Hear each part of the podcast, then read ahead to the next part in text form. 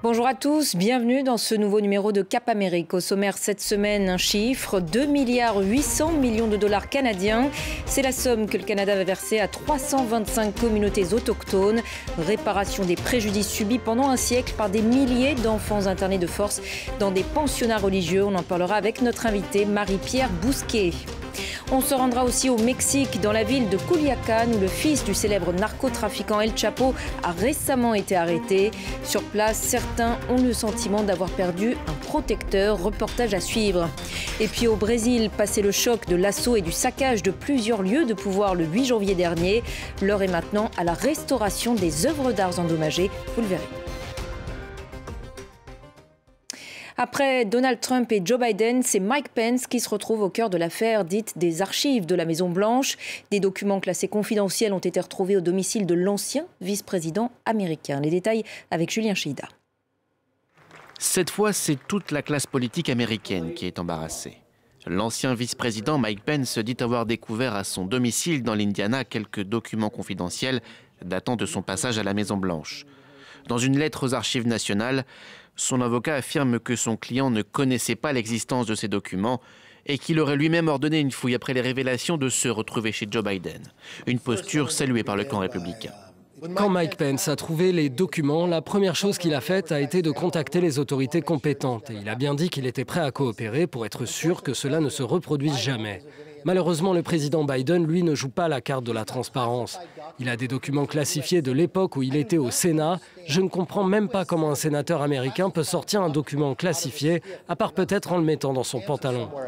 Depuis plusieurs semaines, Joe Biden voit les policiers fédéraux défiler dans son domicile du Delaware, où ont été découverts là aussi des documents datant de son passé de sénateur et de vice-président. L'affaire est un peu gênante pour les démocrates, qui ne se sont pas privés de critiquer l'ancien président Trump, accusé d'avoir délibérément emporté plusieurs centaines de documents, dont plusieurs classés secret défense. Il y a une énorme différence entre la façon dont le président Biden a géré cette affaire et la façon dont l'ancien président Trump a géré la sienne. L'un a pleinement coopéré avec les autorités, l'autre s'est abstenu pendant plus d'un an. Pour les affaires Trump et Biden, un procureur spécial indépendant a été nommé. Mais depuis ces révélations, certains commencent à demander une réforme globale de la classification des documents confidentiels. C'est notre chiffre de la semaine, 2 milliards 800 millions de dollars canadiens. C'est la somme que le Canada va verser à 325 communautés autochtones pour réparer les préjudices subis pendant un siècle par des milliers d'enfants internés de force dans des pensionnats religieux, des lieux où ils ont subi de nombreux sévices entre la fin du 19e siècle et les années 90. Quelques 150 000 enfants ont ainsi été retirés à leur famille, coupés aussi de leur langue et de leur culture. Des milliers n'en sont jamais revenus. Ces dernières années, de nombreuses tombes d'enfants ont été découvertes à proximité de ces anciens pensionnats. On en parle aujourd'hui avec notre invitée Marie-Pierre Bousquet, directrice du programme en études autochtones à l'Université de Montréal. Bonjour, merci beaucoup d'être avec nous. Cet accord, on peut le dire, est véritablement historique. C'est un accord historique, oui, euh, par le montant, mais surtout par la façon dont il a été pensé et, euh, son but, en fait, euh, vis-à-vis des, survivants des pensionnats et, de leurs familles. Alors, dans le passé, en fait, les, indemnisations étaient plutôt individuelles et elles touchaient uniquement les, survivants en tant que tels des pensionnats. Ici, il s'agit d'un fonds qui va être mis en fiducie et qui va être géré par des autochtones euh, par neuf autochtones, si je ne m'abuse, avec un, représentant aussi du gouvernement, pour euh, revitaliser, en fait, pour euh, soutenir les actions pour revitaliser les, langues autochtones, pour soutenir les projets concernant les cultures autochtones, l'éducation. Et ça, c'est tout à fait nouveau. On parle donc d'une somme de 2 milliards 800 millions de dollars canadiens. Comment est-ce que cette somme a été estimée? Alors ça, c'est difficile à dire parce qu'en fait, il y avait eu euh, un, premier... Euh, euh, une première somme qui avait été pensée, qui était plus, plus élevée que ça, qui s'élevait à 4 milliards de dollars. les chiffres en eux-mêmes, c'est toujours difficile d'estimer la souffrance, la perte, mais c'est une manière d'essayer de, compenser des, pertes considérables. Et, euh, le, premier chiffre avait été rejeté par euh, les cours de justice, donc c'est une, deuxième estimation. C'est une somme qui est considérable. Mais c'est vraiment, je vous dis, c'est plus le montant de ce qu'on va essayer de pouvoir faire aujourd'hui. Qu'est-ce qu'il reste à faire à présent pour continuer de rendre justice à ces euh, communautés autochtones canadiennes et pour euh, euh, poursuivre, parachever ce travail de mémoire? Il reste beaucoup de choses à faire. Hein. Le, ministre des Affaires autochtones, des relations en fait autochtones couronne au point de vue du fédéral, a, bien souligné qu'il s'agissait d'un pas. c'est pas le premier pas, mais enfin c'est quand même un pas important. Il reste à faire beaucoup de choses aussi. Par exemple, moi je vais vous parler par exemple au niveau de la recherche. Au niveau de la recherche, on, est loin d'avoir ouvert toutes les archives. Euh, également, ici, il s'agit de... cette compensation euh, concerne 325 communautés autochtones. Il y en a plus de 600 au Canada, des communautés autochtones, donc euh, des communautés des, Premières Nations. Il y a, vous avez des, métis, vous avez des, euh, des, Inuits. Tout le monde a connu euh, les pensionnats, mais pas dans toutes les communautés. Bon, qu'est-ce qu'on va faire aussi pour les autres? Est-ce que ça va concerner uniquement les 325 communautés qui ont été nommées dans l'indemnisation dans Je vous dis, moi, de, de, mon, de mon point de vue de, chercheuse, ça va être de, continuer tout le travail qui a été entrepris pour pour continuer à faire la, lumière, la vérité. Euh, vous avez également tout un travail qui va être fait pour savoir est-ce que oui ou non on va euh, aller jusqu'au bout des investigations concernant les, morts d'enfants, mmh. euh, parce que c'est extrêmement douloureux. Donc, et puis il y, a plein de pas à faire. On n'est pas encore dans la réconciliation. Là, pour l'instant, mmh.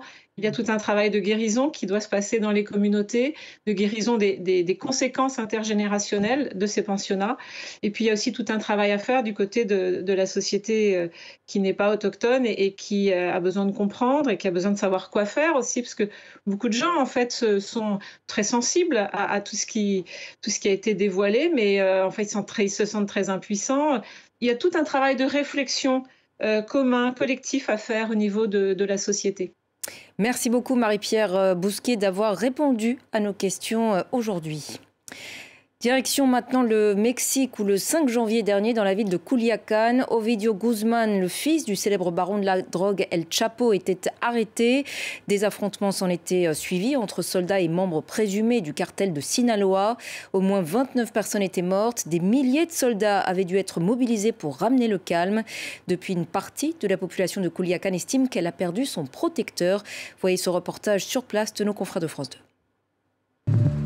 Elle est la plaque tournante du cartel de Sinaloa, l'un des plus puissants et dangereux au monde. La ville de Culiacán, au Mexique. Un million d'habitants et récemment le théâtre de la spectaculaire arrestation du fils d'El Chapo, Ovidio Guzman, baron international de la drogue. Pendant une journée, forces de l'ordre et narcotrafiquants se sont affrontés à Culiacán.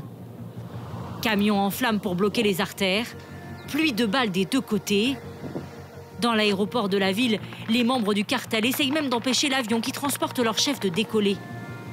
Au milieu de ce chaos, les passagers d'un vol commercial pris dans des tirs croisés. Aujourd'hui, pour s'approcher du nord de Kouliakan, repère des narcotrafiquants, il faut être accompagné par l'armée, mitraillette à la main et convoi digne d'une zone de guerre. Tout le long de notre trajet, nous sommes d'ailleurs suivis par les Punteros, ces hommes à moto chargés de prévenir les responsables du cartel des mouvements de l'armée. Par mesure de sécurité, nous ne montrerons pas le visage de certains militaires. On patrouille ici pour que la population se sente en sécurité. Il faut qu'on soit là et qu'on marque notre présence sur le territoire. Dans les rues, si l'armée veut montrer qu'elle quadrille le terrain, pas question pour elle de s'approcher de la maison d'Ovidio Guzman, trop risqué. Les impacts de balles et les douilles sur le sol témoigne de la violence des combats. Dans la maison voisine, les dégâts sont aussi bien visibles. Regardez là. Vous pouvez voir les impacts de balles qu'on a reçus sur cette fenêtre et aussi sur l'autre. J'ai eu très peur parce que la maison a tremblé. J'ai de la famille qui est venue me chercher après pour m'emmener ailleurs. Mais vous savez, c'est toujours là. Car ici, les affrontements entre narcotrafiquants et forces de l'ordre sont réguliers. Ces croix posées le long des rues rappellent les morts dans les deux camps. Mais lorsque vous interrogez les habitants sur le rôle du cartel dans la ville, Les réponses sont gênées. Je ne me sens pas d'avoir une opinion, car c'est un thème très délicat ici. Non, je ne veux vraiment pas commenter ça. Ici, la majorité de la population soit travaille pour les trafiquants, soit a des affinités avec eux. Car avec 3,5 milliards de dollars estimés de chiffre d'affaires, le cartel de Sinaloa tient la ville. Une présence si importante qu'il existe désormais une chapelle avec un saint dédié aux narcotrafiquants. Le Malverde, bandit de Culiacan qui prenait aux riches pour donner aux pauvres, est associé depuis les années 70 aux trafiquants de drogue. Jesus Juarez Masso est le propriétaire du lieu. Quand les narcos viennent prier ici, ils demandent à ne pas se faire arrêter. Mais vous savez, ils ne sont pas tous mauvais, ils aident les gens, alors que le gouvernement ne le fait pas toujours. Moi, je pense que c'est un travail comme un autre. Si eux ne font pas le boulot, quelqu'un d'autre le fera. Un avis qui n'enlève rien à la brutalité du cartel, l'un des plus violents du pays. Au Brésil, maintenant, le 8 janvier dernier, des milliers de partisans de l'ancien président d'extrême droite Jair Bolsonaro avaient envahi et saccagé plusieurs lieux de pouvoir, congrès, palais présidentiel, cour suprême, pour protester contre la victoire de Lula da Silva à la dernière présidentielle. Nombre d'œuvres d'art et d'objets appartenant au patrimoine national brésilien avaient alors été endommagés au cours de l'assaut. Aujourd'hui, des restaurateurs tentent de leur redonner leur éclat d'antan. Laura Roudot avec Catherine Clifford.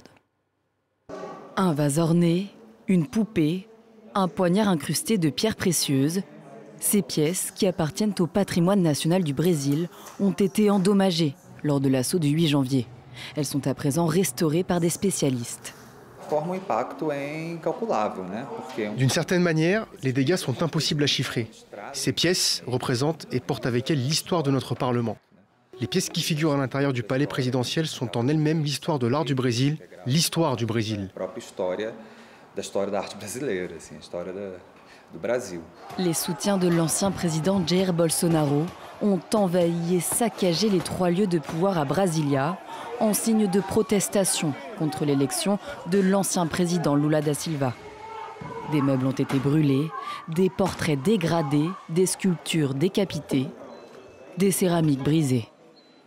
Depuis, des restaurateurs font tout pour redonner vie à ces pièces inestimables. Les débris ont été éparpillés un peu partout, à la fois au sein de la Chambre des députés et au sein du Sénat. Donc nous avons pris des torches et avons recherché un à un les fragments. C'était comme fouiller dans des poubelles. Une épreuve difficile à gérer pour les restaurateurs du musée du Sénat, bouleversés par l'étendue des dégâts. Le problème est beaucoup plus vaste qu'un simple problème esthétique. Tout cela représente des années de travail pour préserver ces œuvres d'art. Et puis soudain, à travers un acte insensé, on assiste littéralement à l'effondrement de tout notre travail. Parmi les œuvres endommagées, de nombreux cadeaux de chefs d'État étrangers offerts à l'occasion de visites officielles. Le montant total des dégâts n'a pas encore été estimé, mais selon le président du Sénat brésilien, au sein de la seule Chambre des députés, les frais se chiffrent à plusieurs millions de réals. Et c'est la fin de ce numéro de Cap Amérique. Merci de l'avoir suivi. Il est à retrouver sur notre site internet france24.com. Merci de votre fidélité à notre chaîne. Restez avec nous sur France 24.